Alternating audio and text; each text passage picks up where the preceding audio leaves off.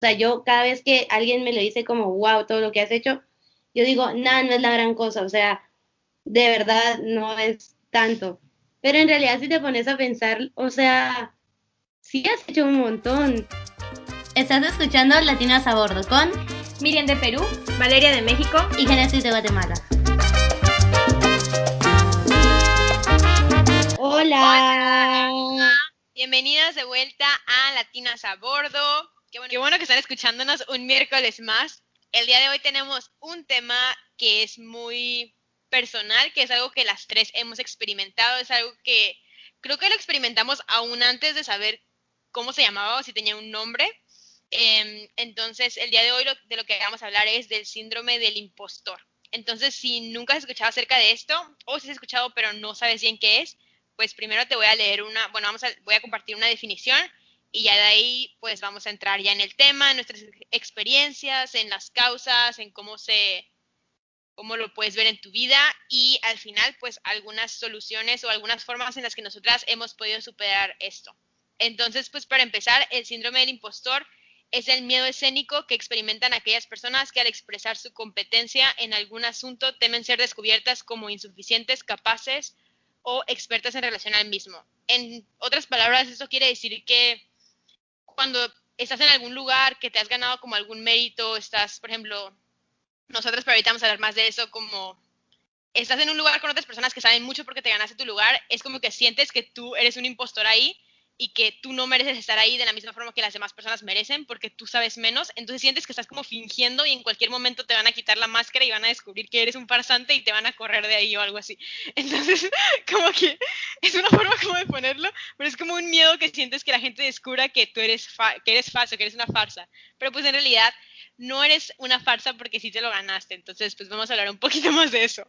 Entonces, ¿alguna de ustedes quisiera empezar contando cuando, desde, si han sentido ese síndrome del impostor alguna vez, cuándo fue, estaban pequeñas, grandes, eh, cómo es? Mm, yo creo que eh, yo, bueno, de pequeña sí, hace muchos años, en realidad no me acuerdo, supongo que no lo sentí. Y diría yo que la primera vez que lo sentí fue tal vez en Singapur. Y ahí yo ni sabía como que era un síndrome, o, o que era algo que tenía nombre. O sea, sí me recuerdo haber sentido que a veces como no era tan pilas para estar ahí o en mis clases como que sí me comparaba bastante con las otras personas y decía, pero yo no sé tanto como ellos, o sea, yo debería, yo no debería estar aquí. Hay otras personas que tal vez saben más que se hubieran ganado esta beca y podrían estar aquí como dando más de lo que yo estoy dando. Em, pero ajá, eso fue en Singapur y creo que, bueno, en realidad no sé si alguna vez supe que era el del impostor o no, o sea, solo lo sentía ya. Y ya después en la universidad me recuerdo que tuvimos una charla con una, con una maestra que nos habló sobre el síndrome del impostor y esta charla iba dirigida como a un grupo de, de empoderamiento de latinas. Entonces ahí ella como que sí dio muchos ejemplos y dijo cómo a veces ella, por ejemplo, se sentía que no debería estar ahí, pero no porque no era tan pilas ni nada, pero decía, o sea, es que yo no he hecho tanto como las otras personas. Y dije, aquí yo creo que es mi, era lo que yo estaba pensando en ese momento, como, o sea, una vez, por ejemplo, me invitaron a un, a un foro, un debate, no me recuerdo ni qué era, y dije, o sea, ¿cómo me voy a poner a debatir contra esas personas si ellas han hecho como todo esto? Y luego, como justo a los días fue esta charla con esta tipo, y dije, nada, pero si yo me he ganado mi lugar ahí, o sea, por algo me invitaron, ¿no? Pero creo que sí es un proceso y a veces ni te das cuenta que lo tenés hasta que alguien como empieza a hablar de eso. Bueno, personalmente creo que sí, o sea, cuando era chiquita nada que ver, ni idea. Me acuerdo que, y creo que es una de las raíces por qué igual como sentí este síndrome o lo que sea, fue porque, bueno, yo sé que cuando era como pequeña, como tenía muy buen rendimiento académico y como mis papás, como siempre me trataron de que yo era una persona re inteligente, lo cual sí soy, pero creo que llegó un punto en el que tuve esta oportunidad y gané esta beca en un, no es Singapur, pero fue antes, para este internado que era para los mejores estudiantes del Perú y los reunían y era todo un programa. Entonces me acuerdo que estaba rodeada de tanta gente que venía de distintas partes del Perú y que tenían obviamente sus propios logros, que llegaba un momento en el que yo sentía que no estaba rindiendo como ellos estaban rindiendo. Y me acuerdo que fue especialmente cuando pues mis notas no empezaron a reflejar lo que yo antes era. Me acuerdo que yo siempre tenía como notas casi perfectas y cuando ya estaba en mi segundo año en ese internado, como mis notas estaban muy mal, como me fue muy mal en matemática, me fue muy mal en química, no entendía, entonces me echaba toda la culpa a mí, yo sentía como que, ¿qué estoy haciendo aquí? O sea, ni siquiera puedo aprender y sentía que todos mis compañeros estaban como que al 100 en todo y, y, yo no entendía literal y me estaba yendo muy mal en cosas.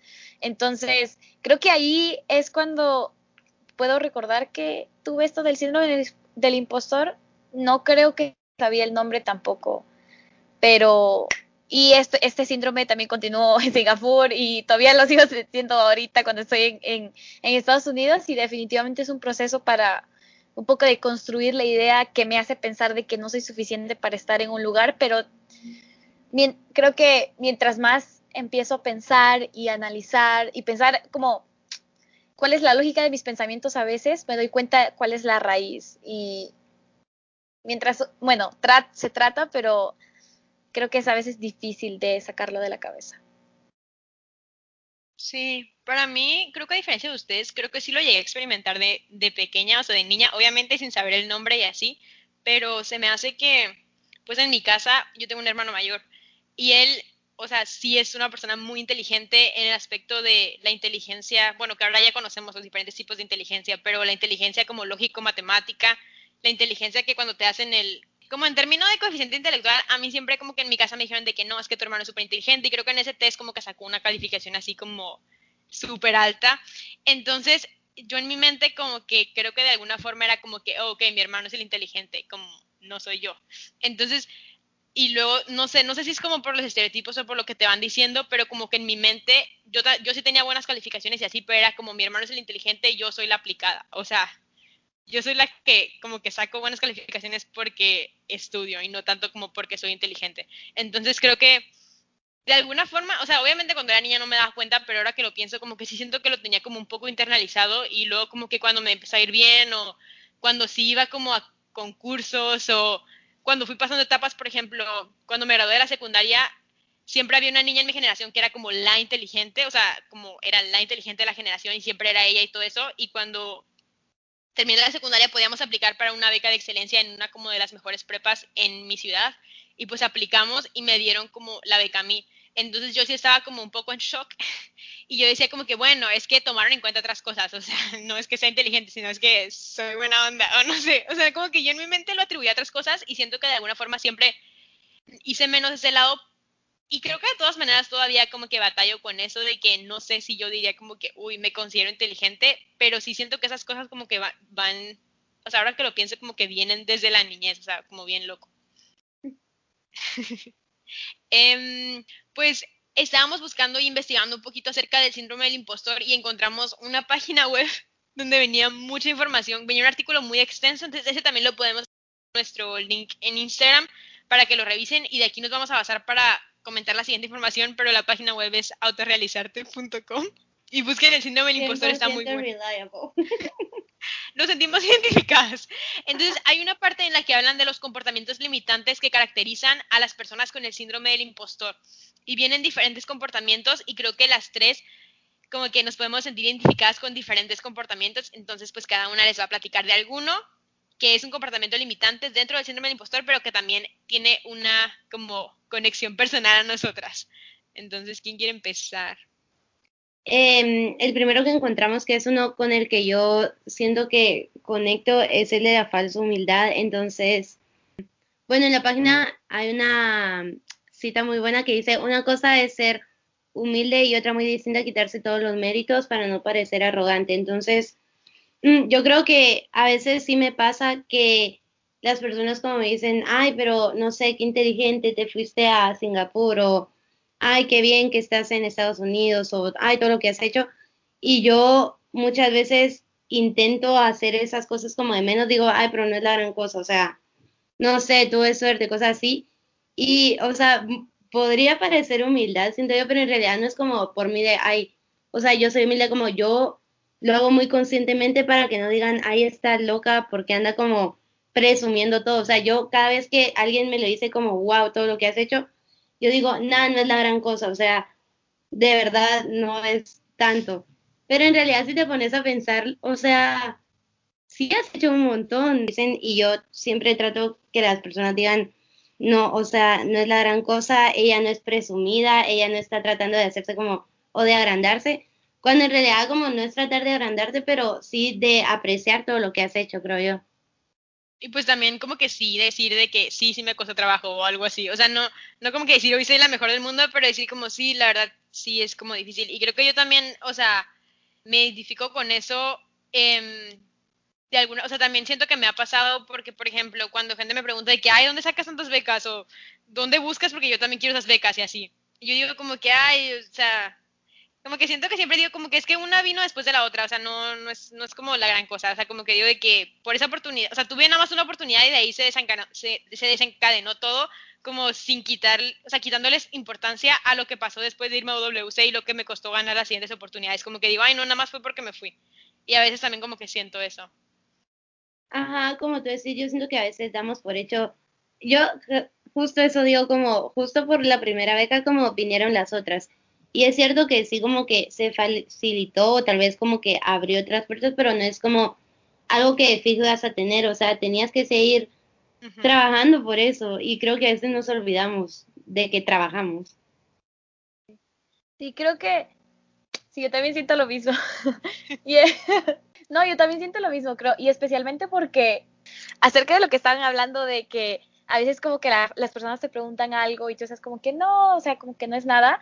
O sea, eso es algo que yo hago, pero por ejemplo, mis papás les encanta hablar con la gente o con cualquier conocido que tienen. Ay, Miriam se fue a Singapur. Y antes de que Miriam se fue a Singapur, Miriam estuvo en el colegio mayor, que era el colegio para los mejores estudiantes del Perú. Y mis papás listan todo lo que yo he hecho. Y cuando me acuerdo que ingresé a la universidad aquí, y, Miriam se fue en la, en la página de Facebook de la familia, en el grupo familiar, como Miriam ya ingresó a Colorado y no sé qué. Y, y a mí me acuerdo que me molestaba bastante. Y estaba como que, ¿por qué ¿por qué publicas mi logro? Como, sé que es mi logro, pero, o sea, obviamente estaba orgullosa, pero no sé, es algo como que en tu cabeza no, no quieres como agrandar porque tú sabes que es un logro grande, pero no quieres agrandarlo más de lo que es.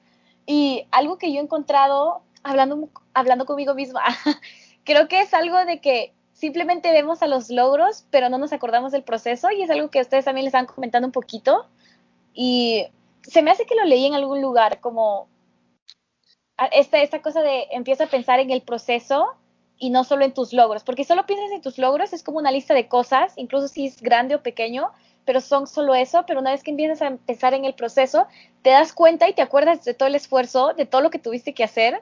Y algo de que yo me acuerdo, por ejemplo, es para ingresar a la universidad, como lo que sea el puntaje que tuve de la escuela, pero si ahorita yo me acuerdo del proceso que tuve que hacer, yo estudiaba un montón cuando estaba en WC, como, y ustedes pueden saber, como yo al inicio como estudiaba un montón y a veces como no quería hacer cosas con otras personas porque estudiaba un montón, por ejemplo, pero a veces porque por alguna razón no quieres pensar acerca de ello, pero una vez que creo que piensas pensar en el proceso, te das cuenta cuánto esfuerzo te costó y te acuerdas de todo el esfuerzo y te acuerdas de todo lo que no hiciste para alcanzar lo que sea que tuviste que alcanzar. Y creo que sí, es simplemente eso de no estamos mirando en el proceso cuando deberíamos hacerlo. Sí, y creo que eso es muy cierto. Justamente con la universidad yo iba a decir lo mismo. También siento igual. Es como que digo, ay, pues nada más entré porque me fui a WC y ya. Pero si analizamos, amigas, o sea, aplicamos a 10 universidades, eran como dos ensayos por universidad, estaba como súper largo, fue el SAT, fue el ACT, el de inglés, el otro, fue literalmente que nos fuera bien en el IB y pasarlo, o sea, independientemente de nuestra calificación.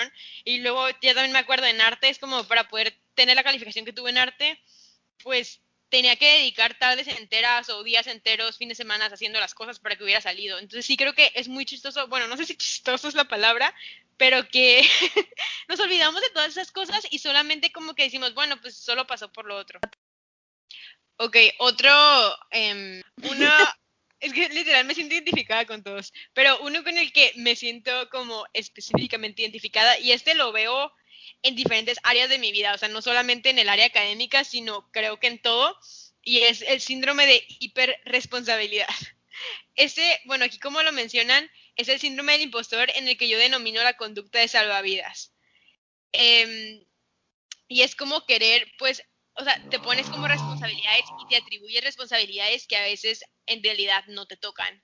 Entonces, por ejemplo, aquí dice que está bien ser responsable y profesional, pero tienes que tener presente que no todo recae sobre tus hombros. Y siento que esto pues me pasa en muchas cosas diferentes. Una de esas, como ya mencionamos, es lo de la escuela, en el que pues, o sea, la escuela y siento como la responsabilidad, de así, pero siento que también, por ejemplo, en el ámbito familiar o en mi casa, como que siento responsabilidades como de que todos estén bien y de que haya armonía en mi casa.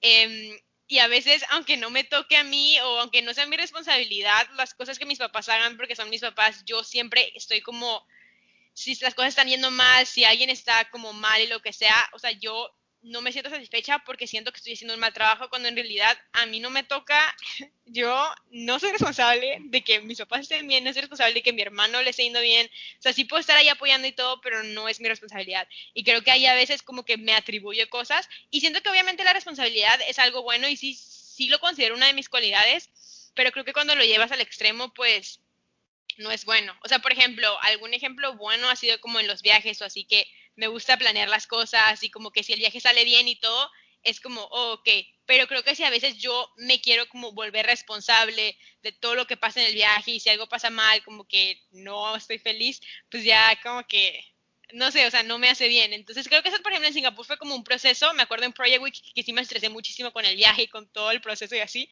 pero luego mi siguiente año, en el de Vietnam, que fue October Break, como que yo dije, ok, ahí sí fue como muy clara, como que dije, no tengo tanto tiempo de planear las cosas, sí me gusta planear si quiero, pero voy a planear la primera parte del viaje y los últimos días planeenlos ustedes. Y ya, entonces hice lo que podía y me quité la responsabilidad yo porque en realidad en ningún momento nadie dijo que a mí me tocaba planear todo el viaje y como que siento que yo estuve más tranquila y así, entonces sí siento que es un proceso. Similar a lo que dice Valeria, creo que a, a mí también me pasa, no tanto de que, por ejemplo, me encanta planear cosas y quiero que todo esté perfecto. Creo que en el ámbito de la escuela me gusta que muchas cosas sean perfectas, pero pues no puedo. Y ese es el problema porque creo que quiero ser tan perfecta, pero obviamente ser tan perfecto o, o te matas tratando de ser perfecta y lo alcanzas, o tratas de ser perfecta y no lo alcanzas y te sientes como, como que has fallado.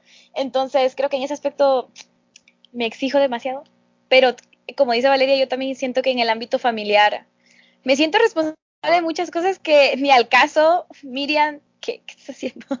Ah, pero creo que ese, ese síntoma no solo necesariamente tiene que ver con el síndrome del impostor, pero de otras cosas se me hace. Pero el síndrome del impostor es una de las cosas que también se puede atribuir a preocuparse mucho, especialmente en la mayoría de ámbitos de tu vida.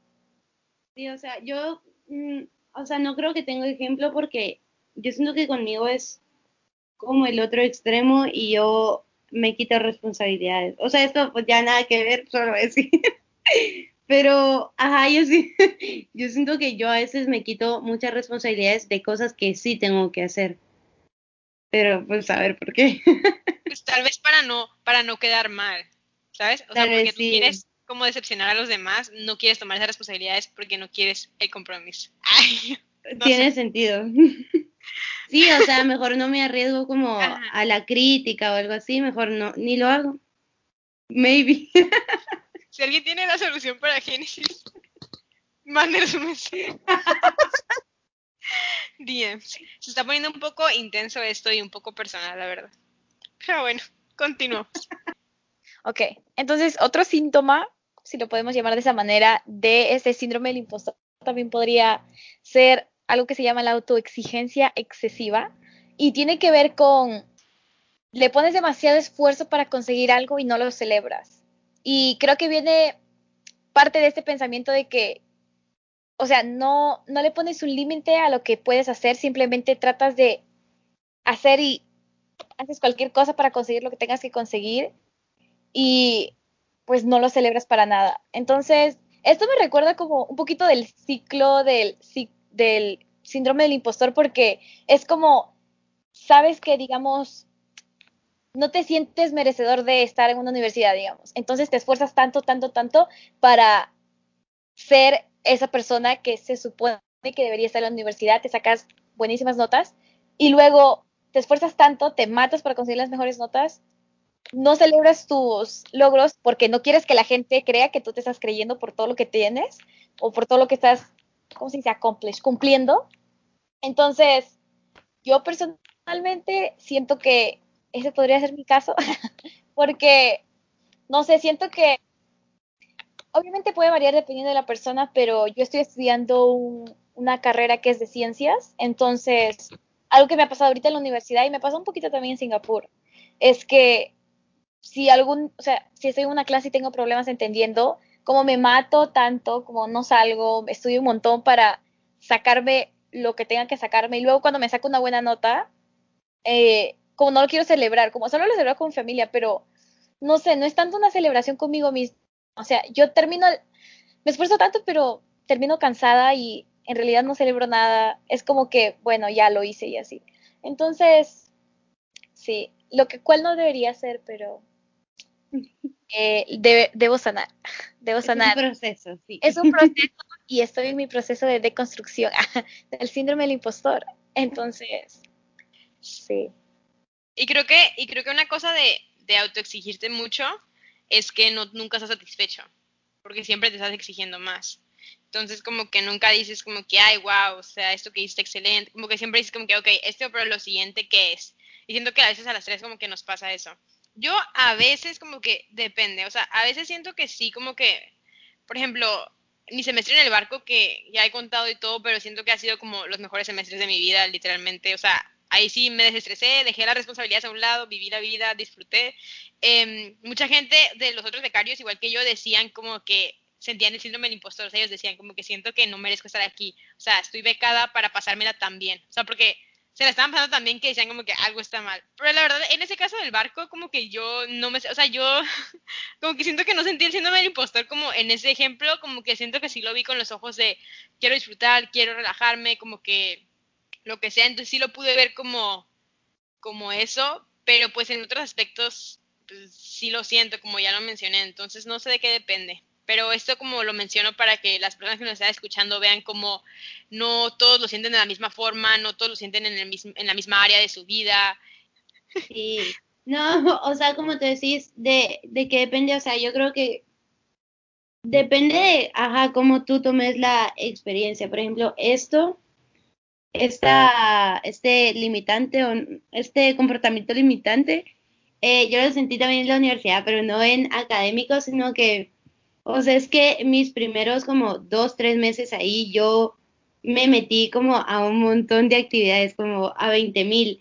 Y como que al inicio yo decía, ok, lo por mí, pero en realidad no, o sea, yo lo estaba haciendo como para cumplir el típico estudiante UWC.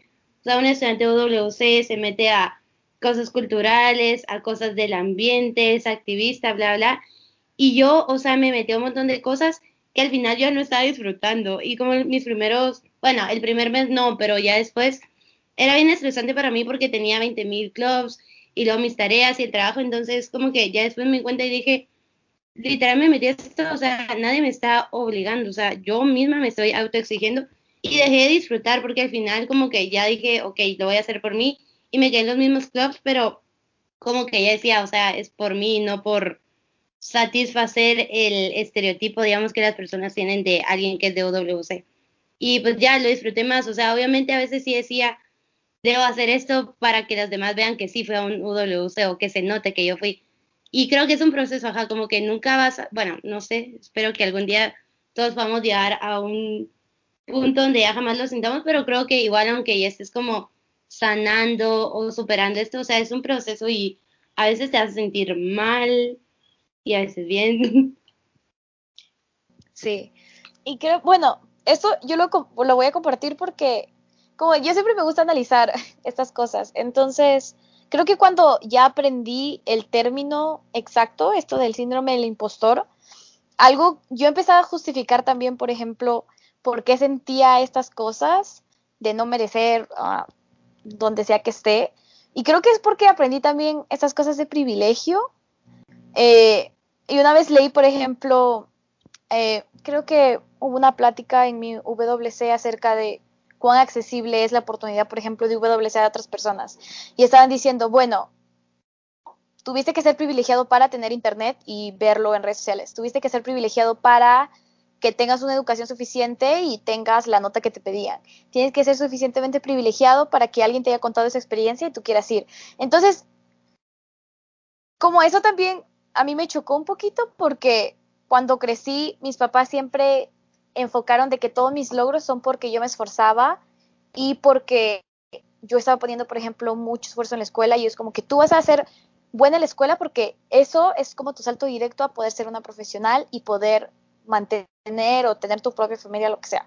Entonces, saber, por ejemplo, de esas cosas de privilegio fue como, como destruyeron la base de todo lo que yo sentía que eran mis logros, porque yo decía, mm, quizás no fueron mis logros, quizás solo fue un conjunto de cosas que hicieron que pasase, o sea, no solo sacar buenas notas, tener papás que, o sea, me apoyen en lo que sea que quería hacer, porque tantas familias hay que sus hijos quieren estudiar, por ejemplo, y ellos no dan el esfuerzo para igual apoyar o dar apoyo emocional, que también es importante.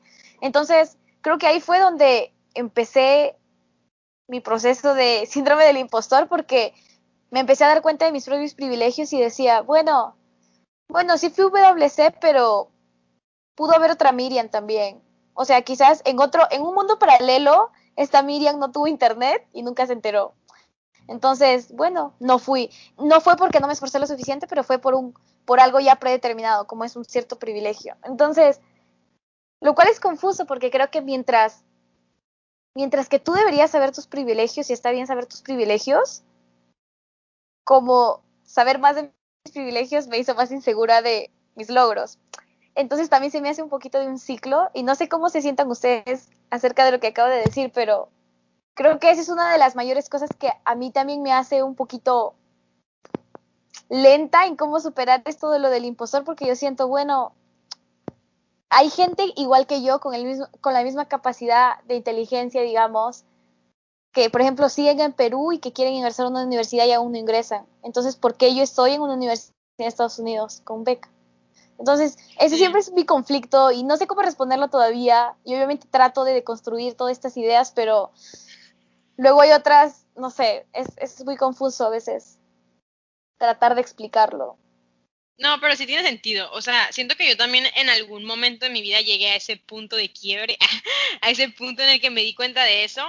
Y igual que tú, o sea, tengo como las mismas dudas y sí, o sea, me siento igual, pero creo que la forma en la que yo le doy sentido a esas cosas en mi cabeza, porque siento que si solamente te concentras en eso, entonces como que, pues todo es, o sea, creo que te puedes ir como al lado de que todo son coincidencias y todo es suerte y pues te vas como al extremo de que entonces nada es por ti y así. Entonces creo que pues se me hace que estar en un punto medio. O sea, tampoco irte al punto en el que ignoras completamente tu privilegio, porque el privilegio está pero tampoco irte al punto en el que nada de lo que tú hiciste vale y que si tú no hubieras hecho nada, que todo es solamente porque eres privilegiado. Entonces creo que tienes que estar como consciente de las dos cosas, o sea, estar consciente de que tuviste la oportunidad, o sea, tuviste la oportunidad de ir a UWC por todas esas cosas que tú mencionaste, porque tenías internet, porque te enteraste en el momento adecuado, tuviste la oportunidad, que algunas personas no tuvieron. Pero también hubo personas que tuvieron la oportunidad y no tomaron acción. Entonces, creo que es como bueno, no sé, de esa forma siento que yo le doy un poco más de, o sea, lo entiendo en mi mente. No sé qué opina Génesis. O sea, yo siento que algo con lo que yo lo he sentido, pero no tiene tanto que ver, bueno, no, sí, sí tiene que ver, pero lo que yo uso como para darle sentido es, o sea, sí hubieron, hubo muchas personas que tuvieron la oportunidad y todo, pero en realidad siento que importa más tal vez cómo tú llevas tu experiencia. O sea, hubo muchas personas que, por ejemplo, pudieron tener mi lugar o pueden tener mi lugar ahorita en Lake First. Y si yo no estoy aprovechando mi experiencia, a mí sí se me haría como, pues, ¿qué estoy haciendo? O sea, tal vez alguien más lo hubiera hecho. Pero si yo genuinamente estoy como pasándola bien, no sé, aprendiendo y aprovechando pues lo que me da, o sea, yo ahí es donde lo agarro como, o sea, sí aceptar que, mm, no sé, miles de personas tal vez pudieron haberse ganado la misma beca, pero, o sea, nadie más lo puede disfrutar como tú. Entonces, no, no sé, no sé si es como egoísta o qué, pero es lo que yo pienso. También en la página en la que vamos a poner nuestro Instagram, vienen algunas preguntas que te, que te dan un poco una idea si alguna vez has em, sentido o has experimentado el síndrome del impostor. Igual puede que ya como con todo lo que hemos platicado en este capítulo digas de que te sientes identificada o identificado, pero si aún no y te sientes identificado con alguna de esas preguntas, entonces creo que sí valdría la pena como que investigar un poco más. Em, las primeras dos, una dice como que te cuesta aceptar cumplidos, y creo que un poquito ya lo mencionamos también, y el otro es, sientes que no mereces los, los reconocimientos que recibes. Ok, las siguientes son, eh, sientes que las cosas que has logrado en tu vida han sido principalmente por suerte. Miriam ahorita. Está muy chistoso, porque es justo de lo que hablamos. Eh, ¿Piensas que tus logros no son tan impresionantes como algunas personas dicen? ¿O te consideras una persona perfeccionista? Todas check. Check, check, check. La siguiente sería, ¿temes que los demás descubran que no eres tan inteligente como creen? Mm, ¿Tiendes a recordar con más frecuencia tus errores que tus aciertos? ¿O tiendes a comportarte con otros y piensas que no eres mejor que ellos? Si has respondido mayoritariamente sí, es muy probable que sufras del síndrome del impostor. Así que si sufres, vete a checar. si sufres, bueno, ve a terapia. Pero ahorita vamos a mencionar, creo que sería bueno platicar de algunas formas en las que nosotras como que pues nos sentimos un poquito mejor o cómo nos consolamos cuando tenemos estos crisis existenciales que tienen que ver con el síndrome.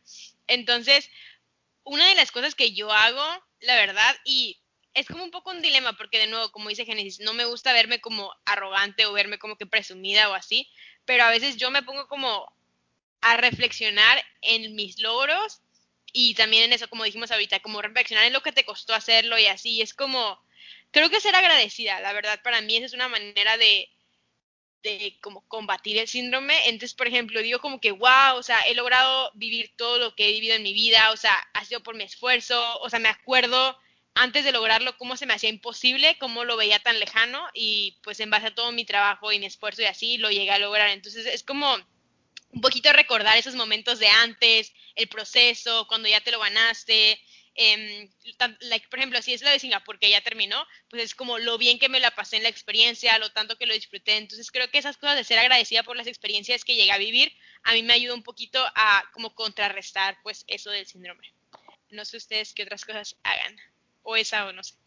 Yo, yo algo que mm, siento que tiene mucho que ver para cómo superarlo o, bueno, superarlo, tiene que ver con las personas con las que te juntas y lo que te dicen como a tu alrededor, porque algo o alguien que a mí me ayuda, creo que mi papá ni sabe literal, pero mi papá, como decía Miriam, es mucho de ir presumiendo lo que yo hago y decir como es que mi hija, no sé qué, bla, bla. Y también me lo dice a mí, o sea, a veces me cuenta, me dice como, es que has hecho no sé qué, bla, bla, y todo, y como que lo menciona, y yo digo, nada, pero no, no es la gran cosa, o sea, tampoco hablemos de eso. Y mi papá siempre está como, o sea, siempre está ahí para decirme como, o sea, es que no lo minimices, mira todo lo que has hecho, como, arrasa a una persona, a otra persona, por ejemplo, arrasa a otra de tus amigas, y han tenido experiencias súper diferentes y no es como minimizar tampoco lo que otras personas de mi edad hacen, pero sí como darte cuenta que es diferente. Entonces, o sea, eso es lo que a mí me ayuda, siento yo como tener personas, bueno, igual no sé está bien como tener que depender de eso, pero tener personas a tu alrededor que igual te recuerden cuando tú te olvidas de lo que has hecho. Sí. Y eso también pues es consejo para los, para si tú eres amiga de alguien que tiene el síndrome del impostor, como que la puedes ayudar diciéndole esas cosas, o sea. Sí, y algo, ah, creo que concuerdo con Génesis de esto de, por ejemplo, mis papás son siempre los que siempre están apoyándome en todo momento, o sea, mis papás jamás, tipo, van a, ellos jamás literal, es, obviamente porque son mis papás, ellos no tienen duda de cuán, cuán bien yo voy a rendir, por ejemplo, en la escuela. Como el otro día andaba teniendo una crisis de, de química, mi papá estaba como, estaba teniendo un pánico porque ahorita estoy tomando química orgánica, que es un curso como muy, muy difícil, y yo estaba como toda asustada, pues, y mi papá como, deja de estar asustada, pero si tú puedes, ¿por qué estás asustada? Y yo, pero es que no sé qué, y yo, ¿cuál es el problema? Ya tomaste química 1, ya tomaste química 2, vas a tomar como química orgánica, ¿cuál es el problema? Y yo, pero es que siento que no, como no vas a sacar buena nota. Y él como, Miriam, tú lo puedes todo, no sé qué. Y es como mi papá nuevamente, como recordándome todo lo que he hecho. Pero mira, tú has hecho esto y esto, ¿por qué no vas a...? O sea, es una clase. Y yo, pero obviamente, como dice Génesis también, como no se debe depender, pero a veces ayuda que haya alguien a tu alrededor que te diga y como te, te haga reconocer de que, bueno, o sea, tienes ciertos logros y está bien decirlos. Uh, me acabo de acordar que el otro día andaba, andaba con un amigo y le estaba contando de, de mi hermano, por ejemplo, que mi hermano también como ha hecho un montón de cosas, como que está, está en el extranjero también, y estaba hablando de mi hermano, estaba diciendo como, mi hermano es tan inteligente, como, es que yo admiro demasiado a mi hermano, porque, o sea, yo siento que él es, pues, un genio. Entonces estaba como que mi hermano sabe, como, mi hermano ya sabe inglés, mi hermano sabe español, mi hermano sabe francés, y ya está aprendiendo como eh, alemán. Y yo estaba como que él es tan inteligente. Y luego mi amigo me dijo como, pero, ¿por qué lo dices así? Y yo, ¿a qué te refieres? Me estás diciendo, es que estás diciendo como, le estás diciendo una forma que te estás haciendo como si tú te vieses menos que tu hermano, como te estás diciendo, ah, él es como que súper inteligente, pero tú no eres.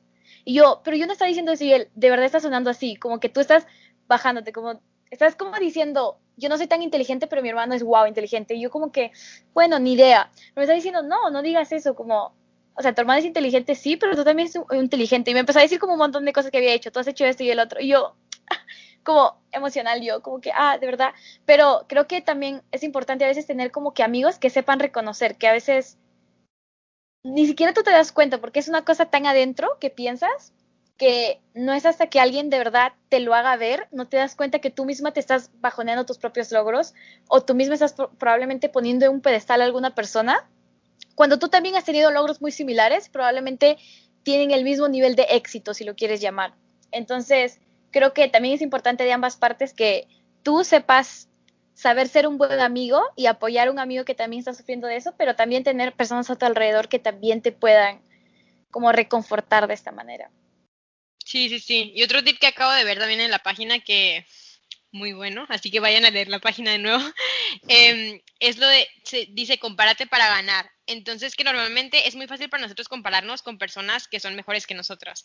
O sea, como que, ay, pues, o sea, yo, como tú decías, Genesis, de que yo hice esto, o no me acuerdo, algunos de ustedes decían como que yo hice esto, pero hay gente que ha hecho mucho más cosas que yo. Y obviamente creo que siempre como que va a haber gente que ha hecho cosas, más cosas que tú, pero también pues tú has hecho más cosas que otras personas. Entonces como que estar consciente de eso, no solamente compararte para un lado y sentirte menos, sino también como que, no como dices, no minimizar, pero como que estar consciente que siempre hay para los dos lados. Y pues viene esta frase que me gustó que dice, siempre serás un experto para otra persona. Entonces, pues en algunas áreas como que sabemos más y en otras no, entonces como que estar consciente y pues quedarnos con esa frase. Y yo digo que, bueno, esa, esa parte de compararte no la había visto, pero... Y no sé qué tan de acuerdo estoy. Ah. no, pero yo diría también, o sea, compararte con, contigo mismo, porque, por ejemplo, a la niña, por ejemplo, a la Génesis que estaba sufriendo con tener una buena nota para pasar el IB, o sea, no le gustaría que la Génesis de ahorita ande diciendo como, ay, fácil, o sea, yo ni estudié, o sea, pura suerte. Y por ejemplo, la, la, nosotras cuando estábamos aplicando, como te decías, Miriam, para, para la universidad, que, o sea, hicimos ensayos y todo, no les gustaría ver a estas nosotras diciendo como, ay, no, o sea, porque fue a WC bien fácil como llegó. Entonces, no sé si comparar también con los demás, pero contigo, o sea, igual recordar todo lo que has hecho. Me encanta, me encanta eso.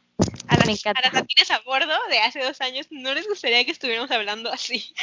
exacto. Qué loco. No, sí, pero creo que esa terapia de que a veces te ves como a tu, a tu yo de pequeño, como, creo que, no sé cuándo lo mencionamos, o cuándo lo leí, algo así como, por ejemplo, como esas cosas de self-love también. Tipo, si te estás tratando como si estás hablando como, ay, no me gusta eso de mí, como, imagínate que tú de chiquita también te estés quejando. ¿Te gustaría que alguien te diga eso o que tú misma te digas eso? Como hablarte a tu yo pequeño es muy importante. A tu yo interior. terapéutico. Muy terapéutico. A su niño interior. A su niño interior, por favor. Háblele y trátenlo con cariño. Sí. Y eso fue todo por el capítulo de hoy. Esperamos que esta idea de hablar sobre el síndrome, del impostor y tal vez cómo se supera o cómo detectarlo les haya ayudado porque siento que sí muchas personas podemos sufrirlo o sentirlo en algún momento, pero como nunca hablamos de esto y no sé, siento que es bien ignorado, a veces como podemos vivir con ello toda la vida y ni nos damos cuenta, pero y tampoco es sano, pues entonces ojalá les haya funcionado, si ustedes se sintieron identificados, pues no sé, busquen ayuda. solo estamos como presentando el problema, o sea, estamos presentando qué es y ya si les latió y dicen, ¿saben qué? Sí, pues ya ya, ya tomen sus, sus decisiones. Pero no, esto no cuenta como ir a terapia. Sí, o sea, porque como decimos, nosotras no, o sea, nosotras lo hemos sentido como muchísimas veces y aún estamos en esto de, a veces lo sentimos en este, en este aspecto de nuestra vida, a veces no.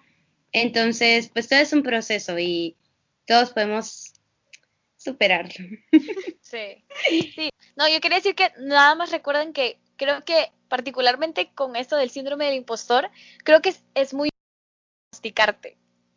Está muy fácil saber que lo tienes, pero está difícil solucionar y sacar como todas esas cosas de la mente. Así que es un proceso.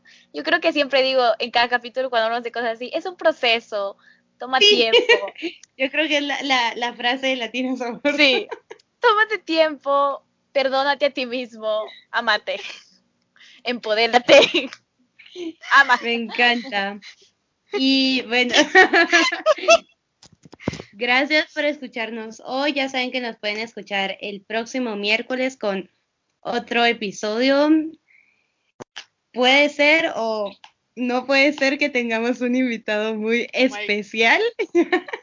Así que atentos ahí. También recuérdense que nos pueden seguir en nuestras redes. Estamos en Instagram, Facebook y Twitter como Latinas a Bordo. También aquí en Spotify ya saben que se pueden suscribir y así tienen notificaciones de cada vez que mm, subimos capítulo nuevo.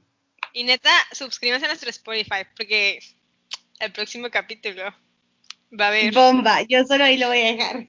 No les queremos dar un spoiler porque no queremos hacerle como jinx, ¿saben? Como, como no queremos... No sé, no queremos echarle sal, pero se viene algo grande. Es lo único que voy a decir. Atentos, atentos. Ok, pues nos vemos la próxima semana. Bye. Bye.